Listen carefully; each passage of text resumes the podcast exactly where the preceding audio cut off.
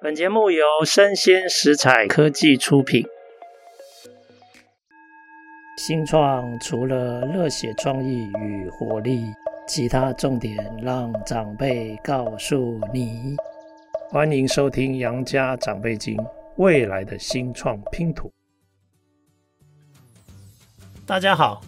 今天《杨家长辈经》真的是蓬荜生辉。我个人最欣赏的两位创业者哈，一个是城市老爹的创办人许宣博啊，另外一个是触味旅宿管理顾问公司的这个许天亮，他们两位都有来上过我们的节目。可是他不知道，这个创业人真的是超级烂漫哦。他们去年底做了一件非常疯狂的事情。就是参选台中市的市议员，好，那我们今天就先热烈欢迎两位的到来，来跟大家打声招呼。大家好，我是市议员老酸宁许宣博，大家好，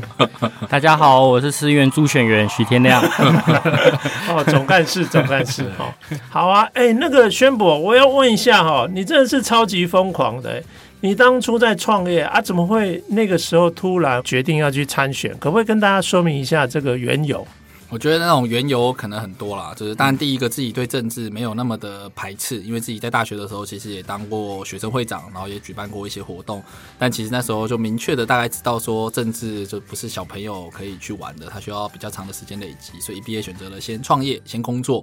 那在这一次的话，我觉得最关键的可能有两个因素，就是第一个是刚好有人抛出了这个橄榄枝给我，就是台湾激进，然后他们就询问分析了三层的选区，觉得这个地方缺乏新人，缺乏年轻人，缺乏不一样的政治的风气，然后加上又是我的家乡，然后他觉得假如可以派出一个东势人、客家人、年轻人，然后学经历好，最好不要是公务员，业态比较自由的，就是老板。他们觉得会是一个很适合的方式，然后那时候就想，哎，天选之人，这不就是我吗？就是 哪还有其他人这样子？对，所以这第一个啊，第二个，大家老实说，我觉得自己的心态可能刚好遇到了一点困境跟挑战，就是在疫情的情况下，我觉得自己在经营公司上面遇到了一点瓶颈。然后也四年了，所以就会想着，那是不是我们来转换一下跑道来尝试看看，对吧？那可能就像刚才杨所长长辈讲的，就是创业家的可能脑袋的脑回路的思路不太一样，就是可能一般人的想要转换一下，可能是去度个假啊，或者换个工作啊，或休息一阵子。但是我的转换的方式就是再找个更累的选战去投入，这样子。是了解。哎，那天亮，我请问一下，当初他在做这个决定的过程，有没有询问你们这些好朋友的意见？嗯，有，然后积极的询问，然后我们一一次全部都推坑。哦，推坑，哇，难怪这个交大战神就这样产生了哈。对，但是我要问一下，那家人呢？家人有没有支持？家人铁定是反对居多的啦，就是就现实层面，就是当然第一个，我爸可能稍微。支持做这件，大家不支持我的政党，就是他觉得基进党是一个小党，就他觉得你要他那时候，我觉得他讲话讲的是对的啦，就是你在地方政，他觉得我们搞不清楚状况，这怎么会挑一个这么他自己都不知道的小党来参选？就三层票，但年轻人就就是要小党才好，才热血。然后我妈的话，我印象很深刻，她就跟我讲说什么：哎，你大学一毕业不读研究所，不去台积电，跑去大陆工作啊，我就算了。啊，从大陆工作回来台湾之后，又不好好的静下心来去台积电，跑去创业。那我也就算了，但你这次跟我说你要去选举，你真的是太夸张了，就是我一定要念你，就是，啊所以他其实是激烈的反对啊。但可能从小我就跟我妈讲说，你也来不及了。如果我是个会听你话的小朋友，你要把它训练起来，你从国中、高中就开始训练我，你不能把我国中、高中放养，然后大学放养，然后毕业后的放养，然后等到我三十岁的时候才说我要把我那个圈养起来，对啊，然后我就还是毅然决然的，就是决定去去尝试。对啊，但还是很感谢他们啦。就真的在选了之后，其实家人给你的帮助也都还是最大的，就是那个无私的奉献这样子。谢谢爸爸，谢谢爸妈。太太支持，太太也反对，对，对对对对，就是对，所以谢谢太太，谢谢太太。哇，听到这边，大家每个人每个听众，你这个渣男就是 对我我家弃子，我谢谢他们，我现在给他们最好的家庭品质，是我，对对对对对。哎、欸，那那个时候因为是新人参选嘛，嗯、你们一定会想说，哎、欸，那怎么样要？人家都把你们当成是 underdog，对。但如果你要取得这次胜利，你那个时候拟定的战略是什么？呃，那个时候的判断，我这个我可以讲，到天亮也可以一起分享了。其实那时候我们有询问了一些人，天亮是军师啊，一定要讲哦。来，你先说。他们那时候其实问了一些前辈，他觉得这个整个选举就是知名度跟看好度。那知名度需要累积，那看好度他觉得我们有优势，因为我们的不论是学经历，在年龄上，就是会是一般人放在一起，大家都知道的话，会比较愿意去接受的一个，就是老的跟年轻的啊。好，我想我想选年轻的，然后学历高跟学历低，那选学历。高的就是讲白了，他其实，在选举的虽然有点现实，但他的确就是这样子的一个运作的形式，甚至男女也会有差，就是长得好看的女生跟我，那可能我的劣势就会出现。对，还好这边没有一个类似的竞争对手。不是东市吴一农吗？对，还好没有出现那东市陈子瑜，就是不然的话我的票可能会更难看这样子。对，所以所以那个时候的拟定的战略目标就其实很简单，就是说，呃，我觉得我们会有一些优势，就是当然。劣势一定有，就是他们经营太久了，这个他们一定有盘根错节的环境，但他们没有办法开拓新的票源，所以我们一开始就锁定说，我们要去尽量的扩大我们在中间选民的知名度。对，那在山城地方的知名度，老实说，他没有办法像市区一样，就是我靠打空战，所以我们那时候就规划了很详细的。那我们什么时候把什么时候地方走完？可能七八月把东势走掉，九月、十月走掉新社跟石冈，然后十一月再回来把东势重新走一次，然后中间去穿插，然后就照这个战略去执行，然后做一些比较有特色的文宣，希望让他们看到了之后会有比较高的讨论度。然后标定了一些人群比较多的，例如什么市场，我想说就是勤能补拙嘛，就是伸手不打笑脸的，就人家扫一次，我们就去扫个五次十次，就扫到那些市场的时候，哎呦，你来的次数比其他人加起来还要多，就是。对，然后是这样子想办法让他这样子的方式去扩散，让大家知道。所以那时候还会有一些，然后别人不做的我们做了，例如我们就会站在东势大桥那边欢迎那种上班，人家上班出去我们站。后来我们站的时候，其他人开始跟着站，就是等于说，哎，好像往年都没有那么站，所以其实有影响到。然后我后来想说，哎，大家都站了，好像没有没有识别度，那不然下班我们也站好了，所以我就上班下班都站在那边，然后跟大家。挥手拿拿个喇叭，那其实慢慢就会有些东市人就跟你说，不是东市人的三层，哦，好感动哦，就是很久没有看到有一个候选人这样子出来，真的走在第一线，我就会背着喇叭，有时候就想说自己像回想起来，不知道自己哪来的脸，就背着一个喇叭，我就在路上就开始走。你好，我是徐宣博，拜托给我一票支持我，谢谢你们。然后我还有背一个很大颗的气球。对吧？那其实都是一些年轻人才会用的比较醒目的招式了，对吧？是。然后政策的部分可以交给天亮，他其实是我的军师。那时候他其实他们主要在帮我们讨论完了之后，然后帮我把政策给产出来，这样。是啊，参谋总长。对我们那时候，我觉得我觉得那也是蛮有趣的，就是那时候宣布要去选的时候，然后我们就判断一下时间，然后发现哎，时间其实剩不多，我记得还剩半年的时间，剩不到。七月七七月嘛，七月正式开始，六月在讨论，哎，正式投入是七月，七月嘛，然后十一月就要选了，所以我们那时候发现就是他。的那个选区的土地面积实在是太大，根本没有办法全部跑完，所以先把人口密集度的地方全部都圈起来。因为他那地方终究是传统传统选区，所以空战对于他们的帮助就不大，所以就要疯狂走路战。但是走路战的话，资源又不够，因为他们那边流行炒米粉、喝贡丸汤、去博干净。嗯，对，那我们我们炒不起米粉，所以我们只能疯狂的，我们策略就很简单，就是疯狂露脸。然后我们去举办了一系列的一些找青年创业家，然后去东市去开一些分享会，然后去吸引很多的中间选民进来。因为东市就是想要拼观光，想要拼农业，然后东市的教育相对其他地区是比较后面的，所以我们就找一系列的人，然后进去去做分享。先拿到了一些真正在地的东市选民的中间选民之后。接下来就是去帮他试着去做一些贴标，可能像是呃，我们就发想出后面背一个气球，但可能在其他选区其实都看得很明显，但其实东势是宣博是第一个做的，所以他第一个被贴上的标签不是许宣博，是哎有一个气球先生、气球哥哥走在路上，然后就是去跟大家打招呼，透过这一点点的简单的贴标，让大家开始对他产生一些印象，然后宣博就开始疯狂去走人潮密集的地方。在中秋节那一天选择的第一场的造势活动，那原因也是因为中秋节是所有的青年会返乡的一个大节庆，所以在那一天的时候，我们就号召了，我应该有一百一百多个，就大概接近两百人左右，嗯，接近两百人，然后去展开他的第一个造势活动。那造势活动我们还去游行，然后就是穿上一些动物的服装啊，然后去博一些眼球，然后去慢慢的去打开他的一些声量。是是是，哎、欸，真的不愧是这个。然后政策呢拟定呢，就其实说来也惭愧，我们就去看了上一届的议员，全台湾的议员政策，然后再看一下国家政策，是，然后看一下东市喜欢想要有什么样的产业，所以我们就拟定了。我我们那时候策略很简单，就是我们没有办法炒米粉炒赢别人，但我们至少也要让那个选举公报里面看出我们的诚意。嗯、所以我们在选举公报，我们的策略就是要把它塞满。我记得我们好像前后想了二十几条政策，二十七条，二十七条政策，嗯、希望就是让他知道我们是真的很有心，想要去改变这个地方。是。对对对，哇，许博二十七条，OK，可能是最多的哈，对不对？在三省区是这样子，是是是。哎，那我想请这个许博你分享一下，这整个其实我觉得这里面的过程真的是如人饮水了，所以我很想请你分享一下，在这个过程中你的心路历程。我先问哈，你觉得最辛苦、最困难的地方是什么？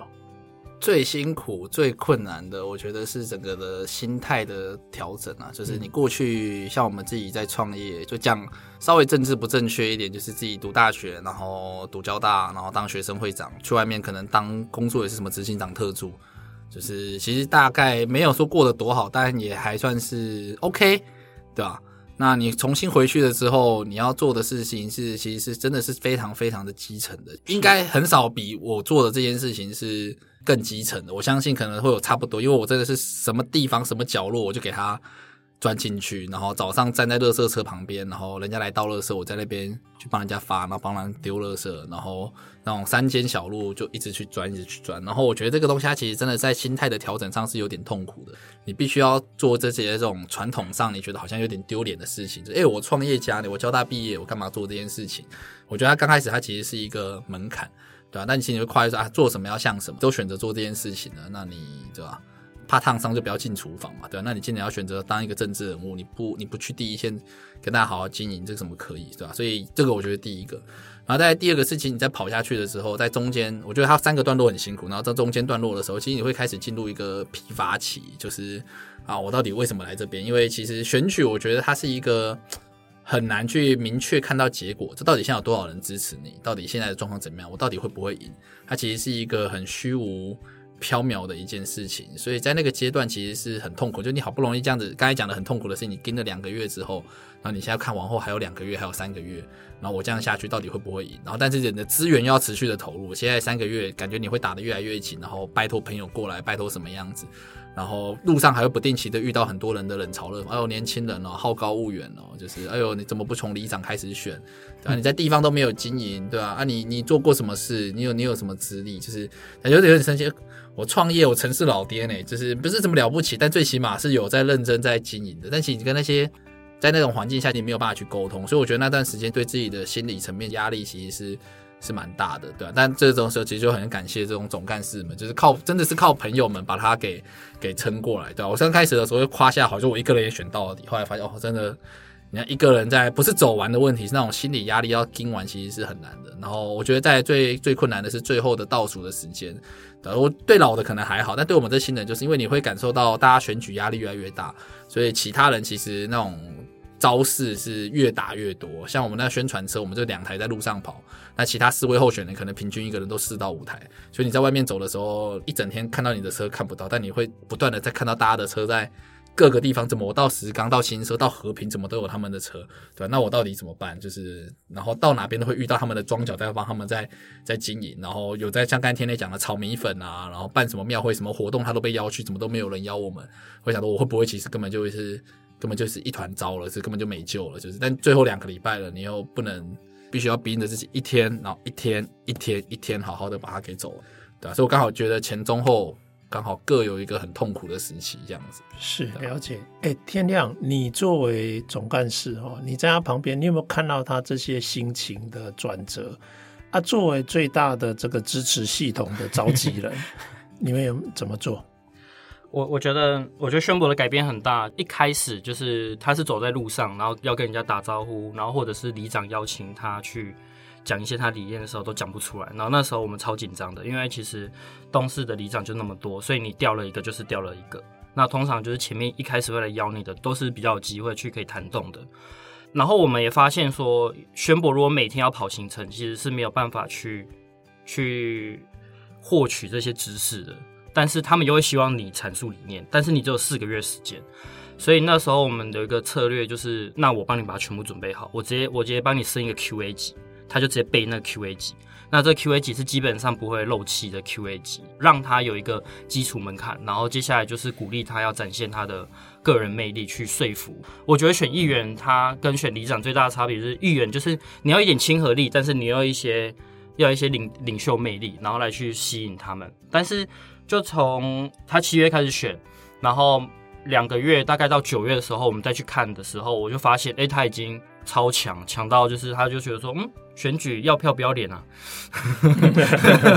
就很简单，你要先蜕变了，对，他就整个整个战神化了，所以就是说你要票就不要脸。我记得非常清楚，就是我们一次在新社，然后一个园游会，然后那一天那一天过去的时候，我就说，哎、欸，这个这个活动好像是农会办的，好像我们不太能够进去。他说不要怕，走啊，就进去啊。然后我们就进去扫，然后就扫扫扫，我就被农会的人请出来。然后因为他说，哎，这个地方人不能来哦，这个不不欢迎选举。但是我们就看到另外一个议员的候选人，其实就在那里面。然后结果我出来，我就打给宣布，打不通。但他出来说，哎，你怎么在外面？我就跟他说，因为我被请出来。他说，啊，我没有被请，那那你给我，我再进去把它全部扫完。所以我们就把那边扫完。扫完之后，那一天又下雨，我们没带伞。我们就说，哎，很多人，我们要争取曝光，所以我们两个人就站在马路口路口那边，就是他们的出口，一跟他们说再见。这种经历啊，就是。我我印象非常深刻，然后这个就是我会觉得哇，徐文博真的整个大蜕变，我就觉得哇，你这整个变成业务战神了，是，是，对对，然后到后面中期他也都有他疲惫的状态，但是就可以知道，哎，他大概休息一下下，以前他可能就好，这个下午就不要去了，但他到后面的时候就已经说，而我再怎么累，还是会默默的好，那走，很明显感受到他的最后只剩下意志力在撑了，那脑袋那一些都就是都已经不行了，我觉得。是。这整个过程啊，你先从这个总干事的角度，让你最感动的事情是什么？嗯、他妈妈 是，就是刚刚宣宣博他他有分享说，他妈妈从一开始不支持，但其实我们认真说，如果看整场选举，他的最大的助手就是他妈妈，徐妈妈真的很厉害，带着宣博。我觉得宣博走多远，基本上他妈妈就走那么远。哇，wow, 对对对，就在前期宣布，因为他有点像是空降进去，虽然说他是东势在地人，但是所有的关系都是靠他的妈妈去一个一个去拉出来。我记得非常的感动的事情，就是在选举的最后面，他妈妈号召应该是你的姑姑婆婆，嗯、开始疯狂打电话，一一去催票，前后不知道打了有没有一千通电话，就是在那倒数的那几天，我就觉得哇，就是他们整个徐家族整个动起来，然后去。或许宣布往前进那画面，我觉得很漂亮，是很感人，是家人的这个凝聚的力量哈。对，对 对，好啊。哎、欸，那宣博问一下，你自己最感动的事情是什么？其实就是刚刚讲的这些啦，就是在最关键、最困难的时候，就自己来选举，有时候你会质疑到底自己为什么要来，对啊。然后我在想到这件事情，然后想到很多朋友来帮忙的时候，你就觉得感到其实真的是有一些人是。无私来为你去奉献的，就是你选上了，你不会被他们带来什么好处，你也不会说啊，我我真的说，呃，我讲就讲政治不确定，说真的是我真的是议员好了，我要怎么样帮我一个在美国 Google 上班的朋友，帮他带来什么？利益价值不可能嘛，没有意义。就是等等，你就会收到一些朋友就捐了三万块，哎，帅哦，冲一波支持你，对吧、然后更不像像天亮，然后慕天，然后爱婷，然后布丁这些，就是大学一路上来的，大家创业都很忙了，六日还要抽时间下来去帮你跑这些东西。然后关键是这些在这个过程当中都是没有一次是我主动说，哎，拜托大家下礼拜下来，我下礼拜有空，那我是不是需不需要我帮忙？我下去，我下去去支援你，对吧、啊？就你会真的比较。在最困难的时候，会去珍惜这些关系。就以前这些东西，它是，他说真金不怕火炼嘛。但以前可能没有这种去去淬炼这个的阶段，就是对。那这次有真的比较感受到啊，这些人真的发自内心的很感谢，很感谢这些来帮忙的人，这样子，对吧？是，哎、欸，我觉得这些经验真的都太宝贵了。光你刚刚讲的那个不同阶段的心态，是我觉得就可以给很多后进者很多参考。然后包括你的一些策略，哇，什么 QA 级这些，哇，我都觉得真的是很有启发性。然后还有最后就是你的整个支持系统，嗯，这些关心你的人，哇的整个大团结，哇，哎，那大家几乎都认为你的选举结果是超乎超乎预期，是优于预期的。那有没有人劝进啊？要你再继续跟您再战？我觉得要先稍微更正一下，我们自己是觉得不到预期，就是因为终究是没有选上，对啊，终究都是不 对，但但对东市的一些在地的乡亲而言，我觉得就是就他们就是打从心里不看好了，就大多数我在选的时候。在当下会选择去忽略。啊，你没有像我刚才然后想，哎，保证金拿不拿得回来？哎，你这样抛出来选空降有没有两三千？就是他们都会用他们过往在地的这种去，哎，你又是年轻人，你又没有经营，你怎么可以去拿到？所以后来我拿到六千的时候，然后甚至因为有一些老议员，就是在地的老将，他们只拿到七千，他们说，哎，你人家在这边拼了二三十年拿七千，那你跟人家拼五个月拿六千，你搞不好花的钱还不到人家的一半，就是哦，你真的应该要好好的，是真的没有一半。对，是真的没有一半啊。我们大概就是，其实这个公开的，大概就花了四五百吧，就是对吧、啊？就是，然后现在这其实大家科普一下，大概平均一个议员大概你大概要一千到一千五，我觉得是正常的数据。那你打的积极一点，打到两千到两千五的都是大有人在，嗯，对吧、啊？在议员上面，那、啊、可能南部的市区都有听过更夸张的数据，但但在我们那边大概在一千五左右，可能是一个平均的数字啊，对吧、啊？是是是。OK，所以劝进的其实蛮多的。像现在比较尴尬的是，我在东市就会不定期会遇到，像我上次回去就有，我就啊我还变胖，然后我穿外套，然后我就走进店家然后买东西，然后也不是老板哦，就在突然那小朋友说，哎，那个好像是许宣博，我说啊，哎，呃，哎，等等等等，再看一下，然后他们说，哎，那个好像是许宣博，哎，就是他们也没有要问我，然后当然有这种，我已经养成习惯，说，哎，你好，对我是宣博，然后祝大家用餐愉快。他说你怎么会认识？十年后会是一票。对，他说没有啊，你你的声音，你是不是忘了？你过去六个月一直在街上，就是 对你的声音，大家都记得了。我说哦，是吗？好，好，谢谢大家辛苦了，就祝大家新年快乐。然后这个事情还发生不止不止一次，对吧？所以，嗯，是了解，对啊。所以很多人其实会看到，就知名度是有打开了，所以劝进的其实蛮多的。但自己老实说，还要深思熟虑一下，因为选举它毕竟不是一个。那么容易的事情，加上我们并没有那么的家财万贯，不是什么当地的士绅那个，对吧？大家族，对吧？所以怎么样养活自己，其实也是相对重要的一个课题。对，是。哎，那总干事天亮，我问你哦，呃，宣博呃这一次的选举虽然呃没有达到自己的目标，就是当选，但是很多人都觉得已经远远超过这些外人的预期嘛。那也有人在劝进，你作为他的朋友，你怎么想的？你站在什么样的立场？我觉得，如果是站在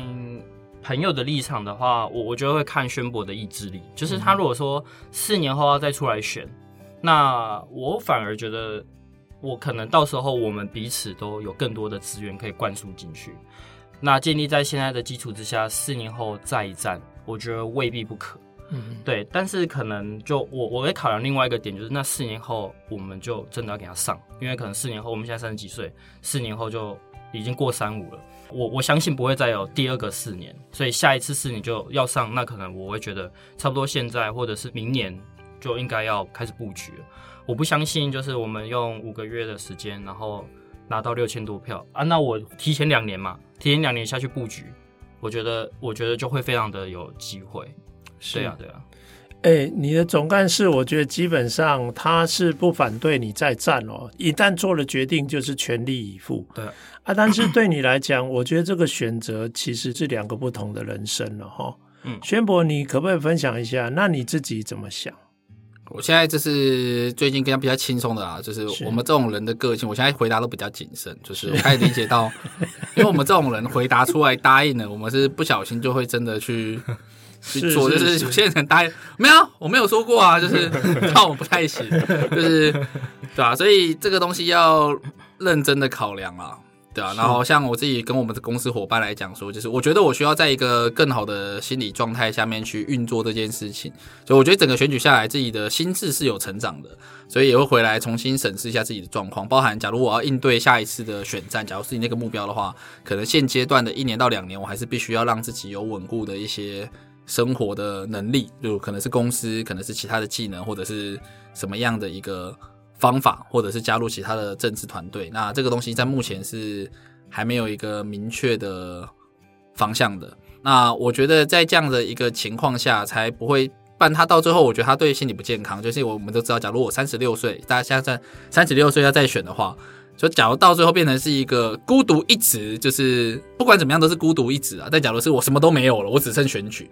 就是我觉得那个的心态是是不太对的。就是应该是我东西都准备好了，我要来打这一仗，而不是我什么东西都丢掉了，我只剩选举了，我没有选举，我的人生就就毁灭了。所以我在选举，我会知道说，你因为那个是一个很长的过程，你不能让你的负面情绪一直不断的滚大，就是它越滚越大，它其实很多人会选到崩溃，对吧？那我们。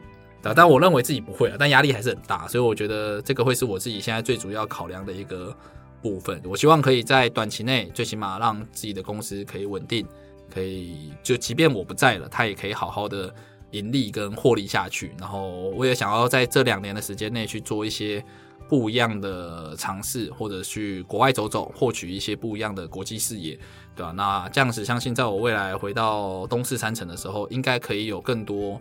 不一样的策略跟执行能力跟视野，这样是。其实宣博，我觉得我因为这个事件啊，我对你是真的是刮目相看哦。以前我都叫你交大第一帅，交大首帅哈，现在我都叫你交大战神，战神。啊，我觉得首帅比较好。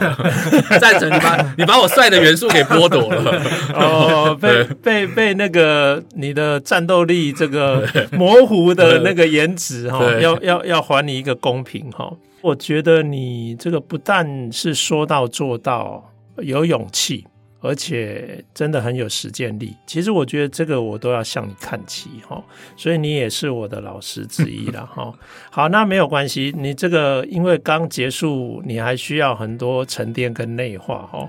诶，那我想问一下那个天亮哈，诶，你这样看你的那个朋友就这样跳下去了，做了一件。其实我觉得是超惊天动地的事了 哈啊！这个对你有没有什么启发？你也你你会想要参参选？对，参选涉入政治吗？心很痒啊，哦、很痒啊！但是 我我觉得看到宣博这这这一次的选举的时候，我觉得反而是坚强了，就是我必须要去充实我的周遭的一些资源，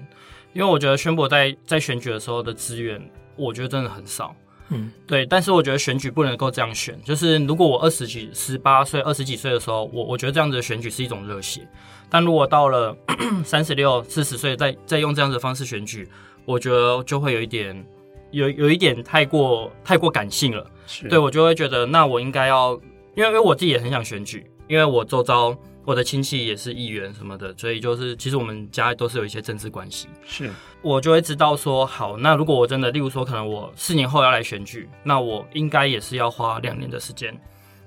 去把周遭的资源全部都兜齐，然后两年后就跳下去，就要用更聪明的方法去做事。是，对对对，了解。哎、欸，你真的真的变成。帮大家缴了很多学费哦。对对对，实在没有啦，实在他们他们也有缴学费啊，不是只有我，不是只有我缴而已。我们真的缴很多学费。对对对，他们自己缴，他们自己自学啊，他们自费自费上，我们自费上课，然后自费上课，有形加无形。随便算个两百万不过分，是是是，了解了解。无形的成本，刚才那个四五百万是不包含无形的那些 好朋友的人力投入。是对对对，对。哎、欸，说我要讲哦，除了你刚刚的那个勇气跟执行以外，我觉得你也让我看到哦，你身边有一群西中兼瓦贴的好朋友。哦，这个我也超羡慕。我觉得我的人缘应该没有你好哦。你有我啊！你选，你要选，我一定帮你。哦，好，我们两个一定帮忙，帮忙，帮忙，绝对帮，我们还是帮天亮好了。我现在就帮你写 Q&A 集。